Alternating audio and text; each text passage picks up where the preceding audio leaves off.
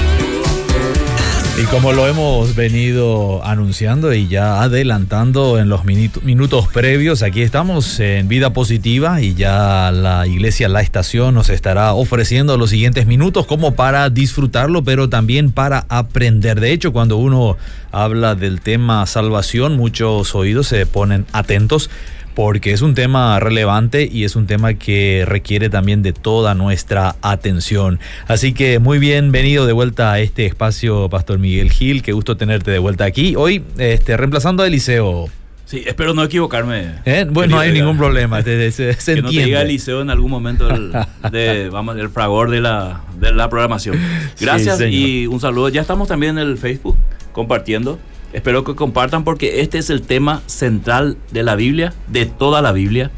Eh, trata de la salvación del ser humano que se había perdido de la mano de Dios. Entonces, el martes habíamos arrancado con la pregunta, ¿se pierde o no la salvación? Una Ujú. pregunta recurrente para muchos, una pregunta que tiene en jaque a muchos cristianos, una pregunta que eh, a lo largo de los siglos, especialmente después de la Reforma, ha dividido prácticamente al, al cristianismo. Y nosotros tenemos que decir de entrada lo que dijimos como conclusión el martes, que según la ley de no contradicción, una cosa no puede ser verdad y mentira al mismo tiempo. misma- Entonces mismo ahí tiempo. tenemos un Mm. problema que resolver. Eh, y yo creo que cada cristiano que está escuchando la radio va a tener que tomar una posición. Mm. Yo lo tomé, lo tomé después de mucho estudiar la Biblia. A mí como persona, y esto no es para, para decir, bueno, eh, voy por el calvinismo ni el arminianismo, que son solamente, diríamos, eh, una exposición conocida de algo ya mucho más antiguo, que es la, la historia de la salvación. Eh, decimos de, de- de Arminio y Calvino porque sus seguidores especialmente se dividieron en esta, vamos a decir, en esta línea y una, la- uno de los temas recurrentes entre ellos es justamente que Arminio decía que sí se podía perder la salvación, aunque él no lo dijo así tal cual, ¿verdad? Pero sus seguidores sí, y los seguidores de Calvino eh, que no. Y de ahí nace todo lo que es el Tulid y todos los, los cinco puntos del arminianismo. eh, en realidad sus seguidores. Pero eso es otro tema que vamos a ir tocando eh, a medida que avanzamos en esto.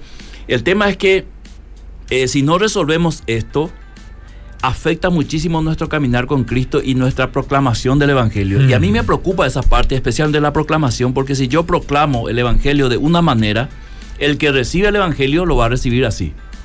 Entonces yo eh, resolví en mi vida personalmente, apoyado en la Biblia, en, la, en creer que la salvación no se pierde. Ajá. Y quiero ir argumentando independientemente de lo que digan los oyentes hacia el otro lado que cree que sí la salvación se pierde, porque esto no es un debate, sería muy, eh, sería, digamos, estaría aquellas personas en desventaja en debatir conmigo por mensaje. Y Debería sí. ser, y, y ya se ha hecho en la historia varios debates Mm. eh, y se ha llegado al mismo punto. Al mismo punto, sí. Al mismo punto. Caemos siempre en el mismo Exacto. Entonces, si traemos, a si traemos un pastor y debatimos cinco martes con él, eh, vamos a caer en el mismo punto.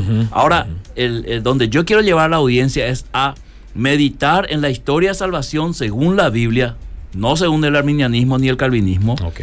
Eh, porque ahí hay muchas cosas que eh, ver a través de la Biblia, del filtro de la Biblia, lo que ellos creyeron en Mm. su momento, en una soteriología que les llevó a, a través del, del estudio de la palabra de Dios y a una conclusión. Ahora, vos podés leer la Biblia y concluir algo y yo por leer el mismo pasaje y concluir otra cosa. Y eso ya ha pasado en la historia. Cierto. Ahora tendríamos que ver por qué concluiste vos de esa manera y yo.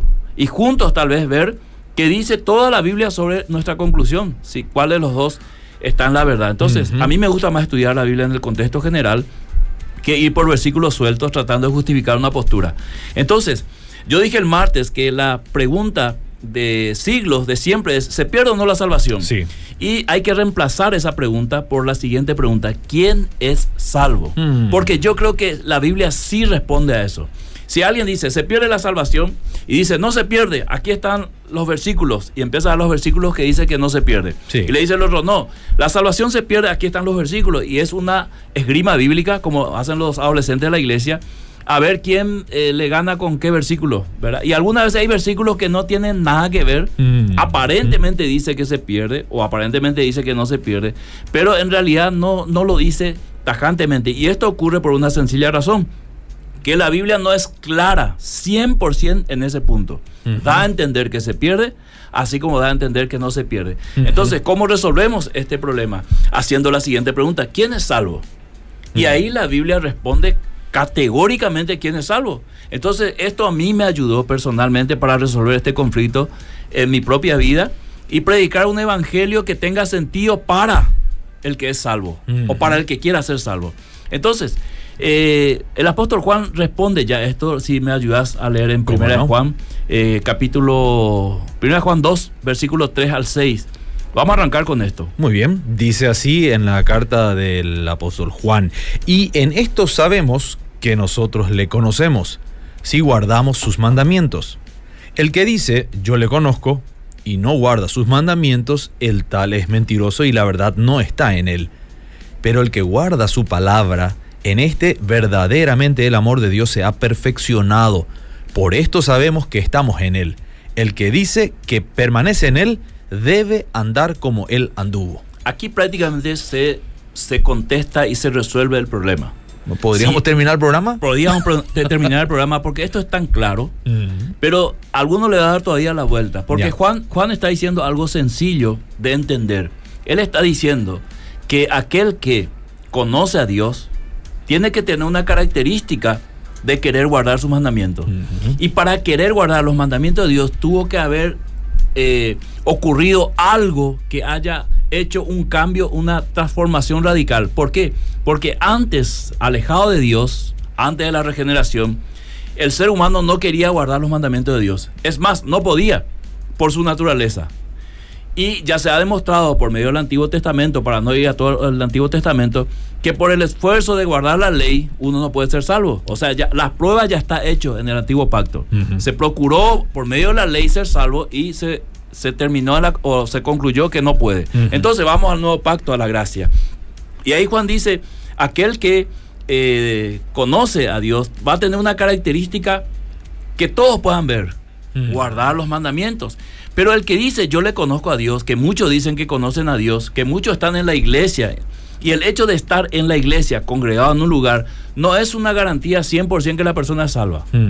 Porque hay tres clases de fe en la Biblia. La fe natural, de uno creer en la existencia de Dios. Sí, muchos no tienen problema de creer. Claro. Está la fe de los demonios, que sí saben que Dios existe y tienen temor delante de Él. Pero no le Y- salva eso. Claro, y está la fe eh, salvífica, diríamos, la fe en la obra de Dios. Entonces, no es una cuestión de fe tampoco, del- es una cuestión de la fe verdadera. Entonces Juan dice, el que dice que le conoce Mm. eh, y, y no guarda su mandamiento, esto se está mintiendo.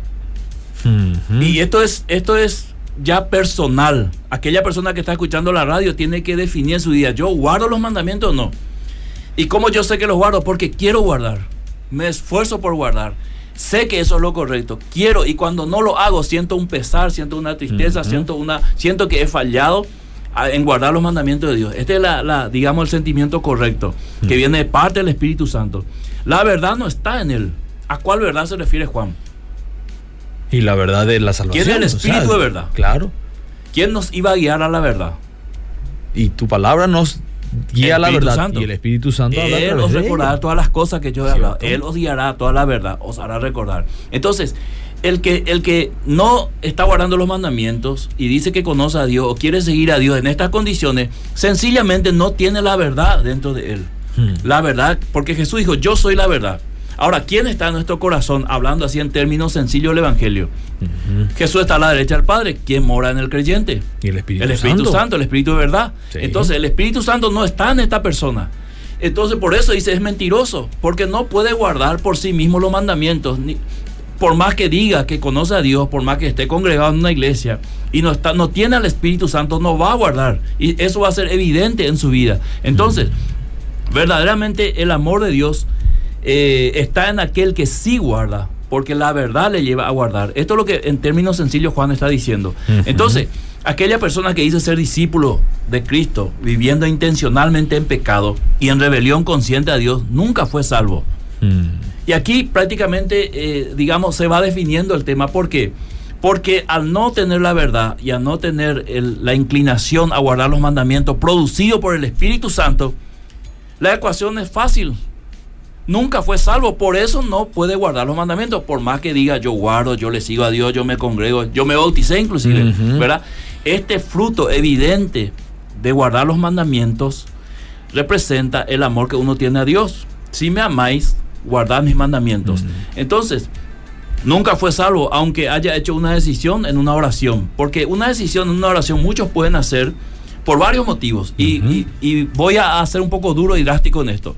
Yo puedo hacer una oración en una situación desesperada porque estoy sin trabajo, estoy mal económicamente, estoy enfermo. Entonces hago la oración pensando en solucionar mi problema, no pensando en la obra que Dios hizo para mí, lo cual a mí me habilita a ser hijo de Dios, que mi nombre sea escrito en el libro de la vida, recibir el Espíritu Santo que mora en mí y ser sellado. O sea que necesito confiar en aquel de quien espero Sí. algo. Número uno. Y número dos, necesito comprender a cuál decisión yo estoy llamado. Porque si vos me decís, mira, tenemos una cena esta noche, ¿verdad? ¿Querés quedarte a cenar?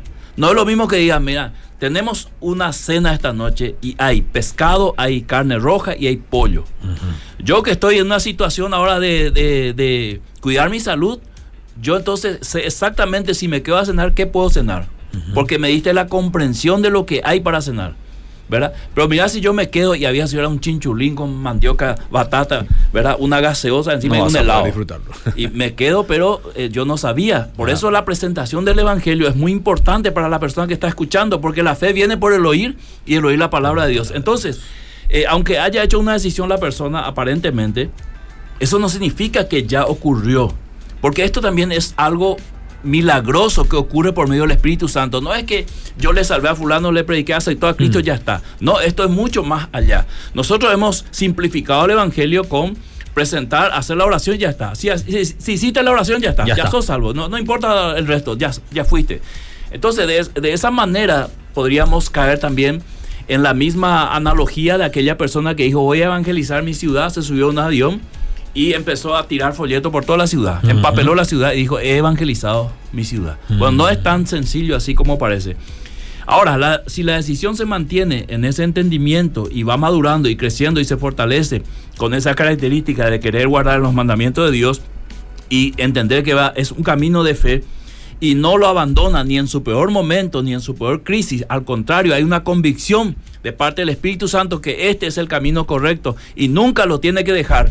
La pregunta es cómo podría perder su salvación. Mm, Dejo esa pregunta al aire. sí, Por más que haya versículos que diga y que me van a enviar enseguida, eh, enseguida perdón, una lista de versículos, eh, el próximo martes vamos a tratar exclusivamente esos versículos de la pérdida de salvación, tratando de mostrar eh, con, esas, con esos versículos si es así o no, si es realmente lo que los versículos dicen o no. Entonces la prueba más clara del perfeccionamiento que habla Juan del amor de Dios es la señal al apego a sus mandamientos. Entonces, la pregunta a responder ahora es, ¿qué es el amor perfeccionado de Dios en nosotros?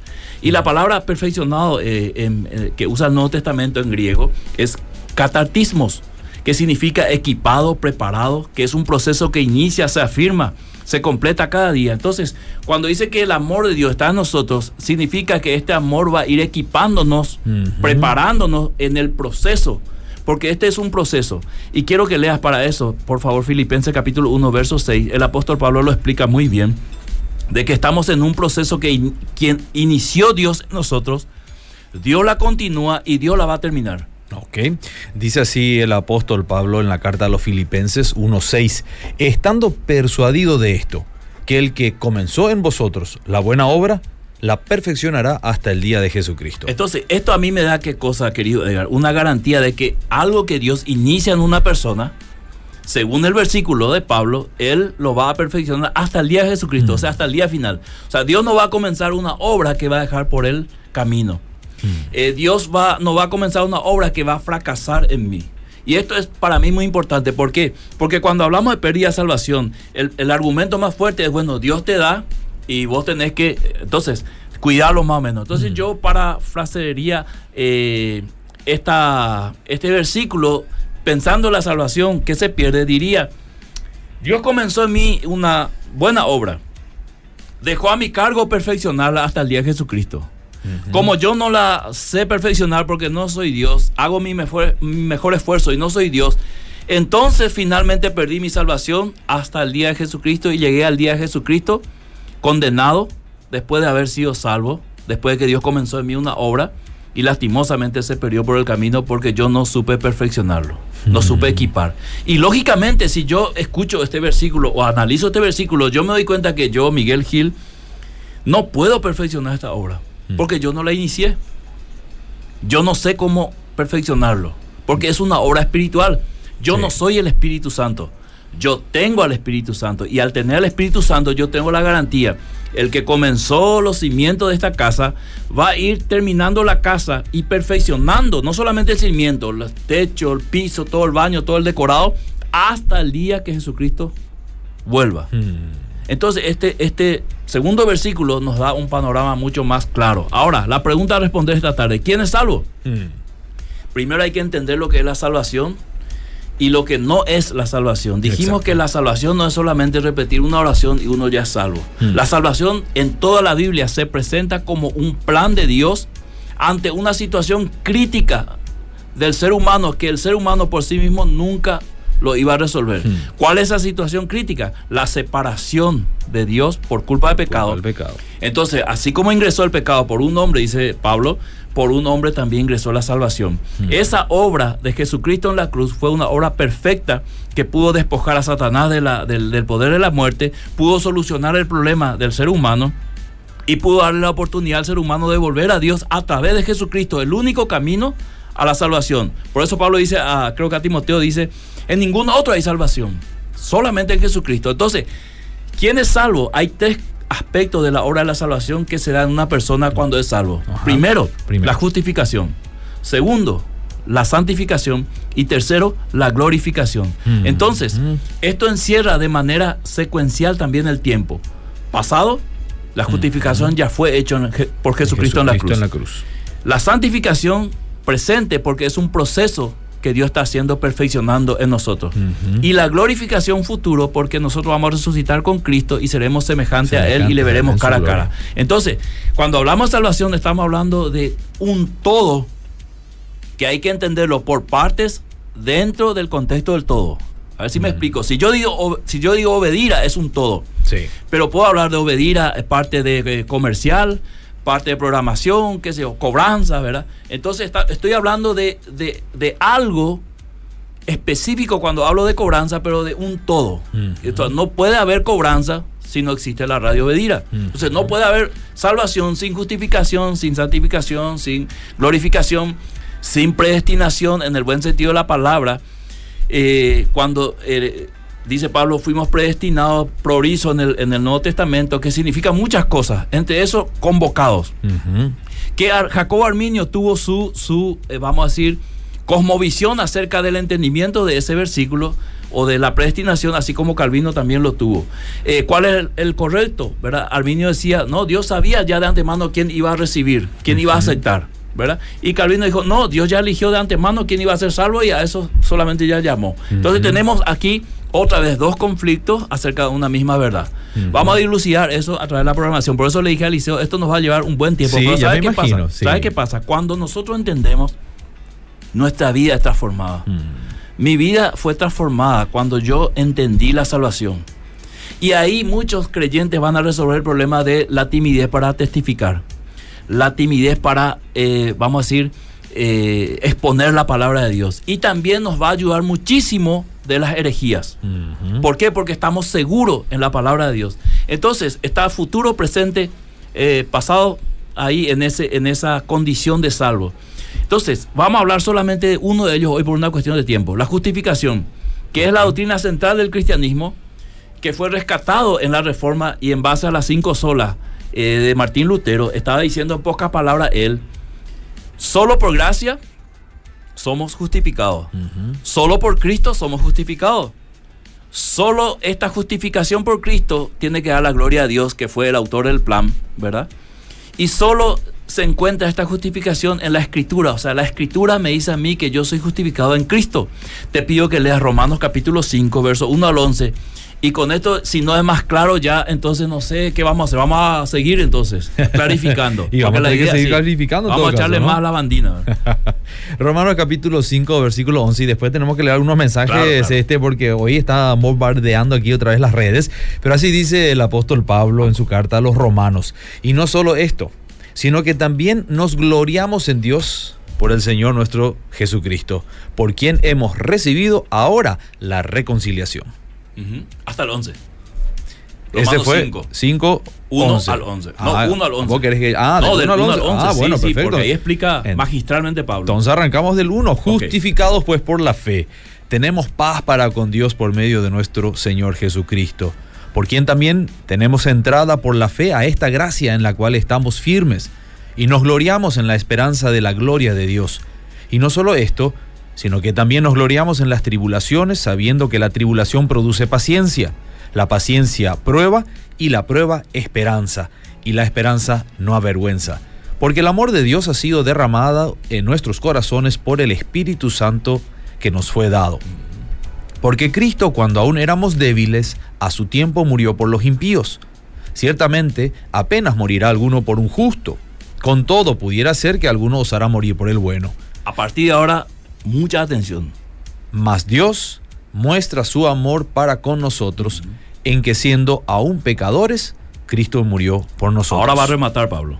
Pues mucho más, estando ya justificados en su sangre, por él seremos salvos de la ira.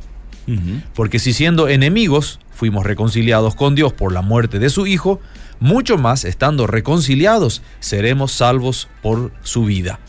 Y no solo esto, sino que también nos gloriamos en Dios por el Señor nuestro Jesucristo, por quien hemos recibido ahora la reconciliación. Te das cuenta que en pocas palabras Pablo echa todo el peso de la salvación en Cristo y en la obra de Cristo de la justificación. Y él dice, si yo siendo enemigo, Dios pudo hacer esto, ¿cuánto más yo estando reconciliado me va a guardar? Me va a preservar. A esto es lo que Calvino llamaba la preservación de los santos, ¿verdad? Que no es un invento de Calvino. Cuando yo utilizo Calvino solamente para eh, puntualizar, ya que estamos en los dos, en las dos líneas, tanto de calvinismo como arminianismo, y yo no los quiero confrontar, porque Mm. en realidad el que conoce la historia va a ver que ellos coincidieron en muchas cosas. Sí. Por ejemplo, la total depravación, ambos dijeron, sí, el hombre está depravado eh, eh, naturalmente, ¿verdad? No está inclinado al bien, no puede hacer el bien. Y también Arminio, al igual que Calvino, dijo que no puede iniciar una, una obra de salvación del ser humano por sí mismo sin la ayuda del Espíritu Santo. ¿verdad? Y esto es bíblico porque es el Espíritu Santo el que convence de pecado y de juicio. Entonces, eh, dejemos a Calvino y a Arminio un poco en paz, ¿verdad? Y digamos, vayamos a Pablo. Pablo está diciendo, toda la obra de la justificación en Cristo a mí me da la garantía de que yo voy a ser preservado hasta el final de la ira de Dios. Si Dios tuviendo la oportunidad de derramar su ira sobre mí, no lo hizo, sino que me salvó, una vez que yo estoy salvo, ¿cómo es que Dios me va a, Mm. va a derramar su ira? ¿Y cuál sería esa ira? Si, si yo te salvo a vos, ¿cuál sería la oposición a una condición salva si vos ya estás conmigo? ¿Cuál sería lo opuesto? que yo te vuelva a echar en el mismo lugar de donde te rescaté. De donde te O sea, yo te saco del agua para que no te ahogues Pero y después- después fallaste conmigo y te tiro otra en el agua y ahí ya estás frito. Mm. Entonces, o te, te vuelvo a sacar y te vuelvo a tirar y te vuelvo a sacar. Para mí, Dios no es. Dios es un Dios tan serio que no me da la mente pensar que Dios haría con una persona así. Te tiro en el agua, te ahogas, ahora te salvo. Mm. Te tiro y te saco. No, no veo eso, por más que busco en la Biblia, no lo veo. Por eso los que dicen que la salvación se pierde, tienen que justificar en qué momento se pierde Y si se pierde, ¿en qué momento se vuelve a recuperar? Y si se recupera, ¿en qué momento se vuelve a perder? Mm. Y eso es imposible de responder. Tenemos que ser sinceros, es imposible. Pero esto sí es claro. Yo estoy en Dios, habiendo sido enemigo, ahora fui reconciliado, justificado, salvo de la ira y estando con Él mucho más. Mm. Es tan claro como eso. Entonces, es imposible que alguien justificado viva deleitándose en el pecado, habiendo entendido esto, Eso es desafiando a Dios y gozándose en esta condición. Ahora, Tito capítulo 3, versos 5 al 8. Porque muchos dicen, el tema es que los que dicen que la salvación no se pierde, aprovechan esta condición para pecar. Esto no es cierto. Porque ya hemos leído que Juan dice, el que vive así nunca fue salvo. Nunca, porque no quiere guardar los mandamientos de Dios. Dice que le conoce, pero no. Ahora, Tito capítulo 3, versos 5 al 8 dice, nos salvó, no por obras de justicia que nosotros hubiéramos hecho, sino por su misericordia, por el lavamiento de la regeneración y por la renovación en el Espíritu Santo, el cual derramó en, nuestro- en nosotros abundantemente por Jesucristo nuestro Salvador, para que justificados por su gracia viniésemos a ser herederos conforme a la esperanza de la vida eterna. Palabra fiel es esta, y en estas cosas quiero que insistas con firmeza, para que los que creen en Dios procuren ocuparse en buenas obras. Estas cosas son buenas y útiles a los hombres. Claro, porque al tener semejante declaración de lo que ha ocurrido con nosotros, no tenemos otra opción que vivir agradecido a Dios. Entonces es mentira, bíblicamente hablando, que Dios me trae la salvación y yo la preservo con mis buenas obras. Y si no lo hago, pierdo. No es ese el enfoque bíblico en todo su contexto. Dios trae la salvación a mi vida y me hace un agente de luz, me hace un hijo de Dios, un embajador de Cristo, me hace un, proclamador de buenas noticias y alguien que vive con el Espíritu Santo y puede vencer al pecado, que anteriormente sin el Espíritu Santo era esclavo del pecado, ahora con el Espíritu Santo el pecado ya no se enseñorea de mí porque ya no vivo bajo la ley. ¿Cuál ley? La ley que me decía, si vos podés vencer por tu propia naturaleza al pecado, entonces vas a ser salvo. Pero como no se puede, Cristo a su tiempo murió por los débiles. Entonces, si yo puedo entender esto, ¿cómo yo me voy a deleitar en una vida de pecado? Mm. Diciendo, ah, ya soy salvo, ya estoy sellado, entonces ahora voy a pecar. Este pensamiento indica que yo no entendí la salvación y ni siquiera so- soy salvo. porque Este pensamiento apunta directamente al pecado, a la rebelión con Dios. Mientras que si yo entiendo la palabra de Dios y la obra de Cristo, lo único que viene en mi mente es agradecimiento, apego a Dios, una fortaleza espiritual, saber que no estoy solo en esta batalla contra el pecado, sino el Espíritu me fue dado para ayudador, para consolador. Él me ayuda a orar, Él me, me- me ayuda a entender la palabra de Dios. Él hace que el amor de Dios se derrame en mi corazón. Romanos capítulo 5. Él testifica a mi espíritu de que yo soy hijo de Dios. No estoy dudando. El Espíritu mismo. Y este Espíritu no es cualquier Espíritu, es el mismo Espíritu que sacó a Jesucristo de los muertos resucitándolo, es el mismo espíritu que viene en mí y vivifica la resurrección y el poder de Cristo en mí para que yo pueda ser ahora una nueva criatura. ¿Cómo yo podría caer de ese estado Hmm. por culpa del pecado? Entonces, esta justificación gratuita no fomenta de ninguna manera una vida impía en el cristiano.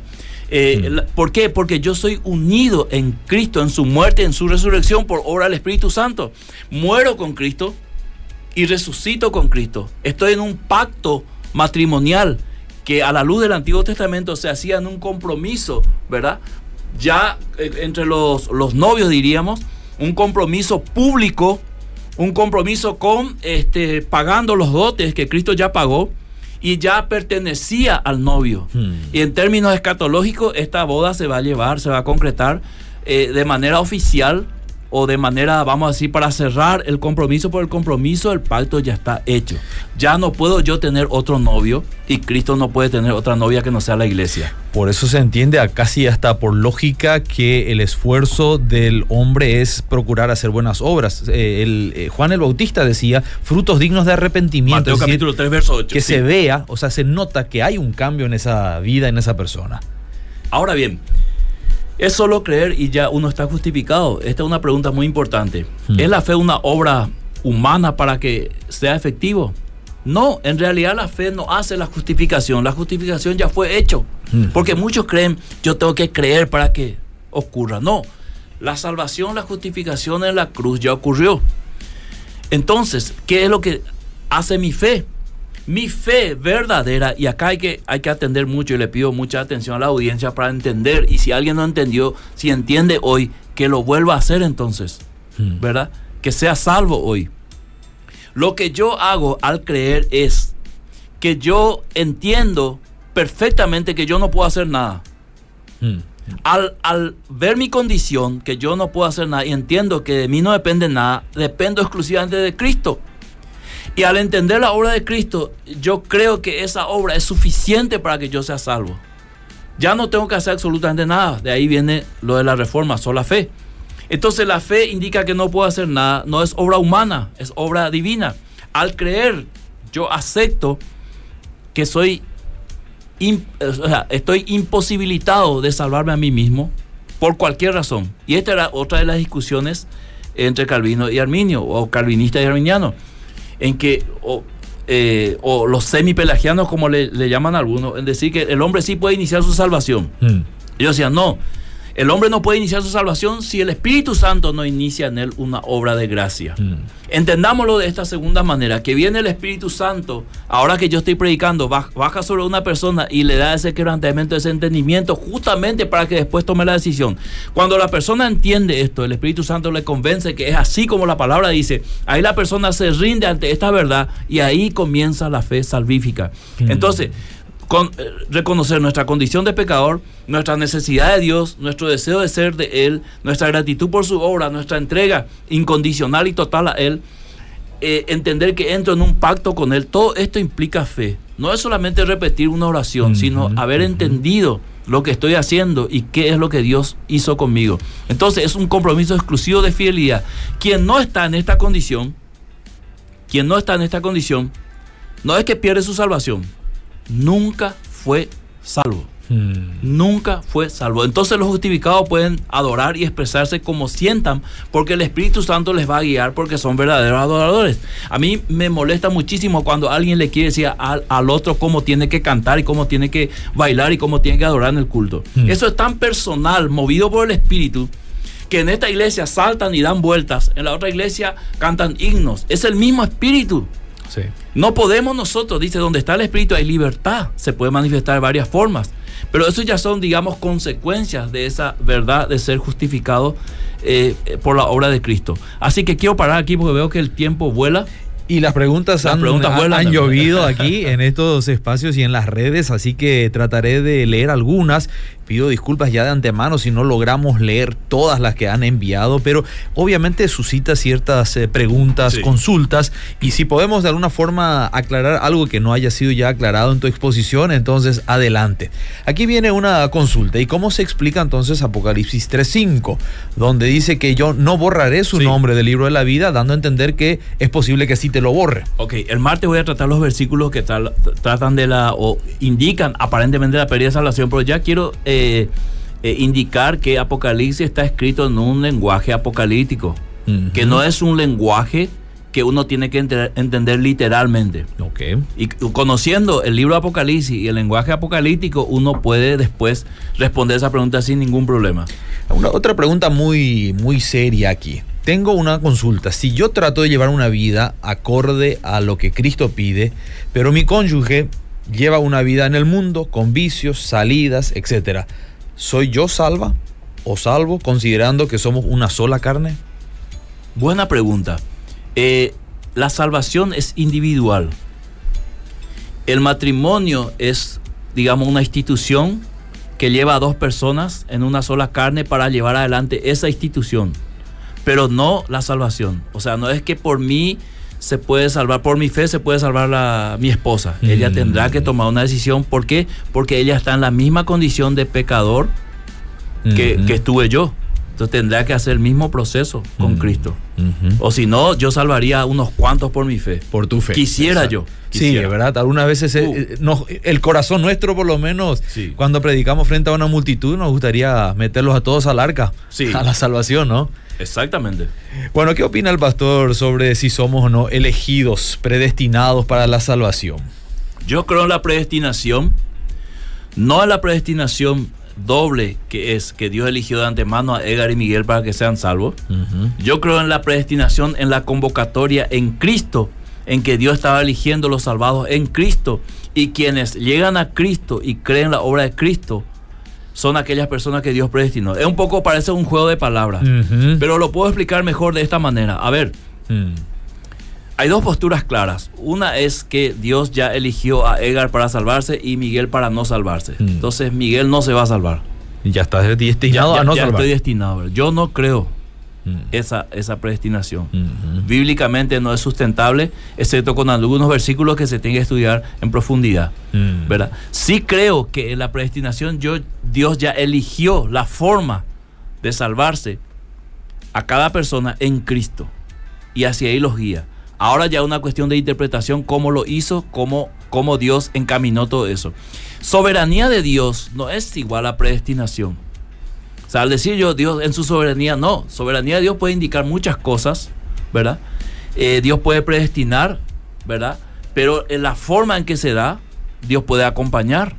No solamente Dios determina, o sea, no quiero caer en un determinismo, en decir que yo estoy tomando agua ahora y Dios ya determinó que yo tome agua. Yo no creo esa clase de Dios, la Biblia no lo muestra. ¿Por qué? Sencillamente porque Dios quiso hacer muchas cosas donde el hombre se resistió.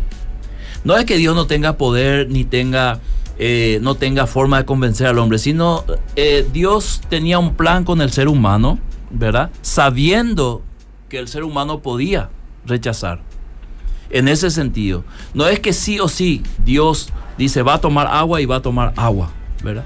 Sino yo creo que muchas cosas Dios deja que ocurran, ¿verdad? Sabiendo que el hombre tiene ese poder de decir no o decir sí, Mm. que sería la libertad humana. Excelente. Otra consulta o pregunta. Buenas tardes. ¿Cómo se entiende Santiago 2.24, donde la dice que la justificación es por fe y no por obras?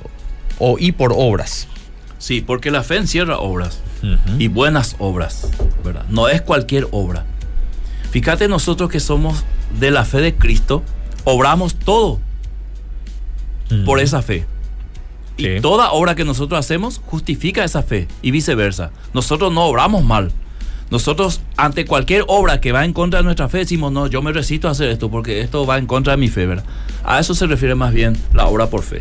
La salvación no se pierde, dice esta, este oyente. La palabra dice que fuimos sellados por el Espíritu y esto significa que si realmente fueron abiertos nuestros ojos, sí o sí Dios hará su obra maravillosa en y a través de nosotros. Y en su mismo Espíritu, o es su mismo Espíritu el que nos guía a toda la verdad que necesitamos conocer para aplicarlo a nuestra vida diaria.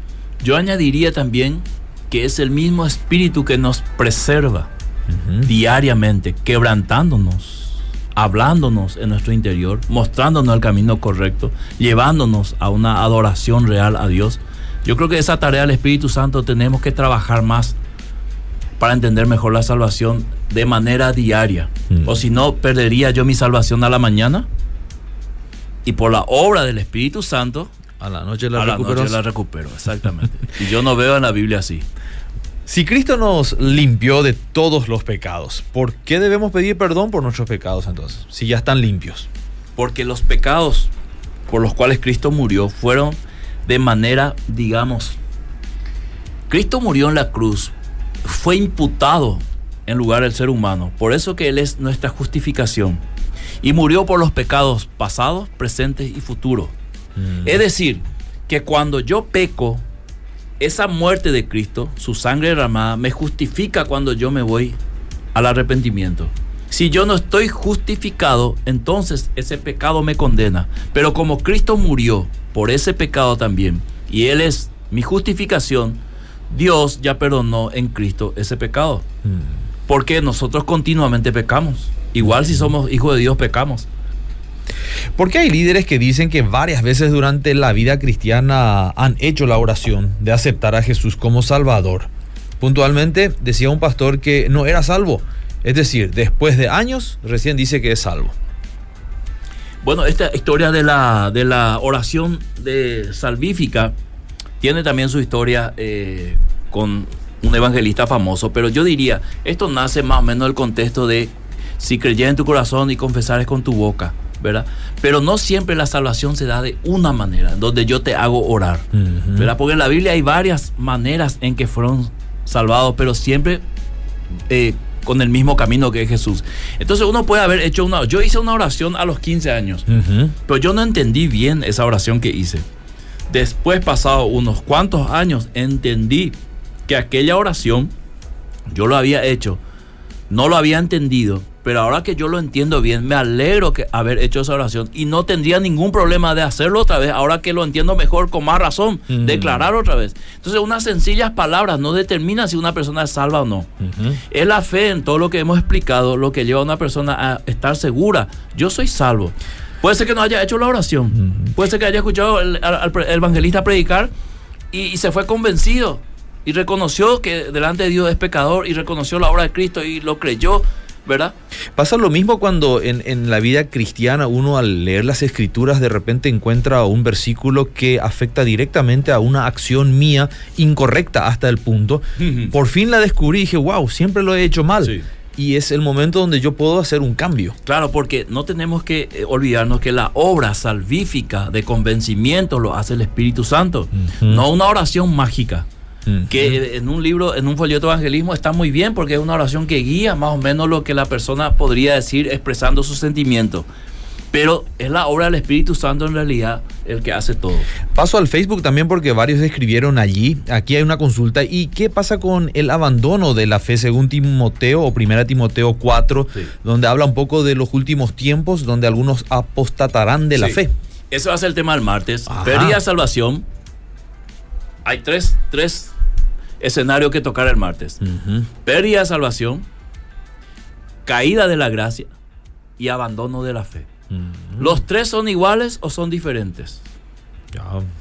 Wow. Así que ya ¿Eh? está la invitación para el martes. Para el próximo martes vamos a tener que estar totalmente enchufados. La salvación no se pierde porque está en Cristo y su palabra. El que se pierde es la persona. Por tanto, no digan que la salvación no se pierde. Claro que es una persona la que se pierde.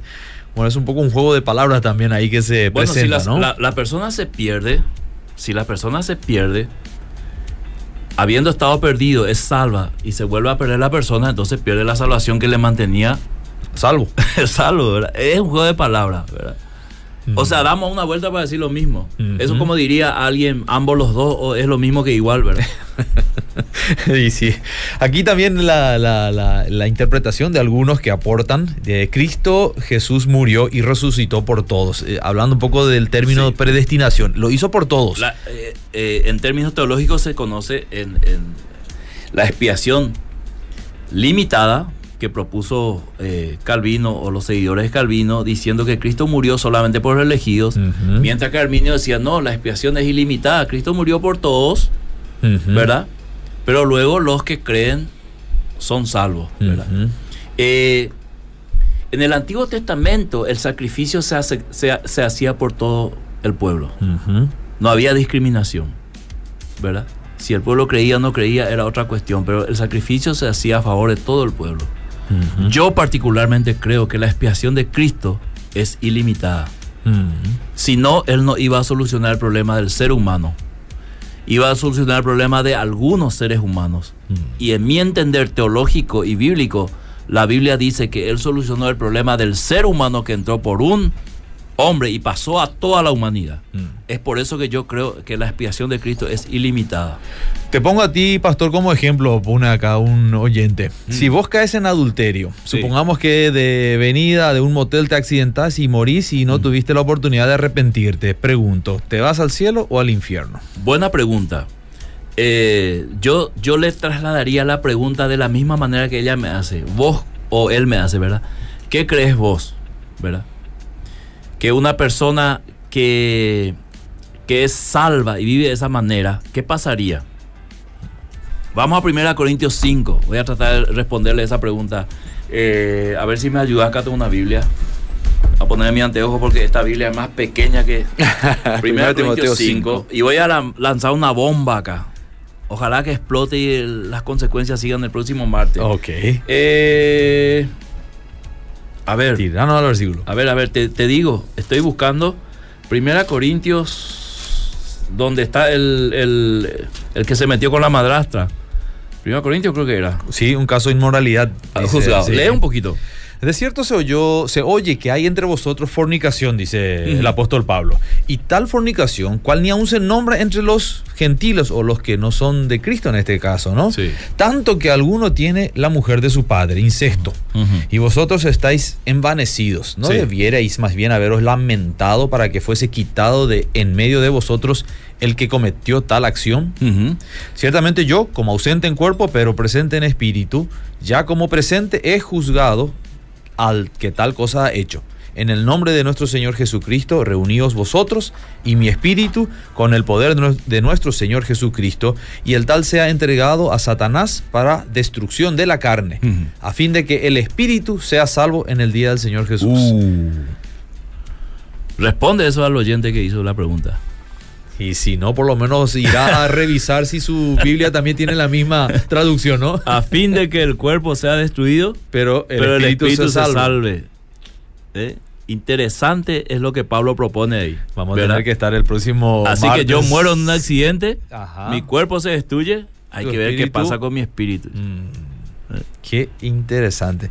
Bueno, Pastor Miguel. Se fue el tiempo. Se fue el tiempo. Uh. Hay muchas consultas. Si era liceo te reclamaba unos minutos más. Sí, pero sí, pero este, en, mi, en mi función de director Soy el director, no puedo, no puedo ni no, no puedo ir por encima de mi tiempo. Como diría el chavo, no me regala un minuto.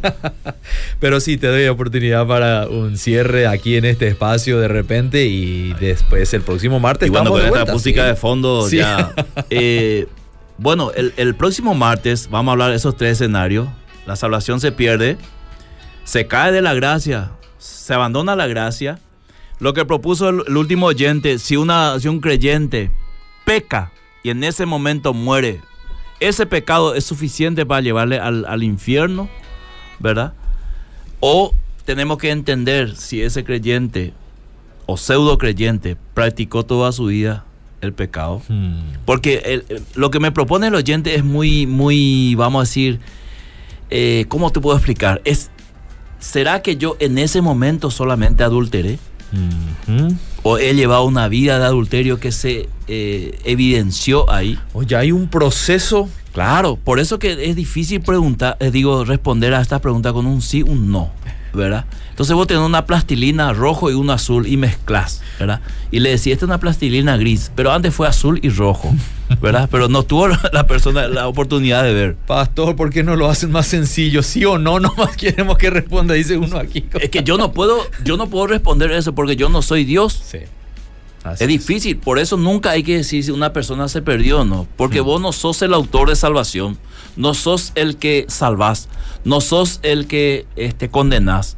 Nosotros somos sencillamente también personas eh, puestos en la misericordia de Dios. Y una cosa para terminar, mi misericordia nunca va a ser la misericordia de Dios. Mm. Mi misericordia se va achicando con una persona porque falla, falla, falla conmigo. Mientras la- que la Biblia dice la misericordia de Dios se renueva cada, día. mañana. ¿verdad? Y si una persona es justificada en Cristo, ¿verdad?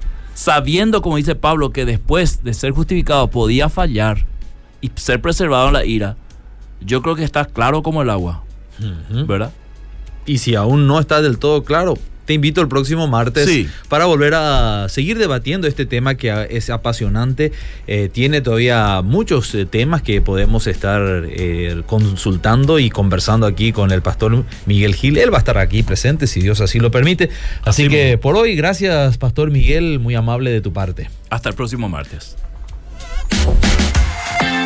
Vida Positiva fue presentada por Iglesia La Estación. Te esperamos los sábados a las 19 horas Red Juvenil y los domingos 8.30 Culto Dominical.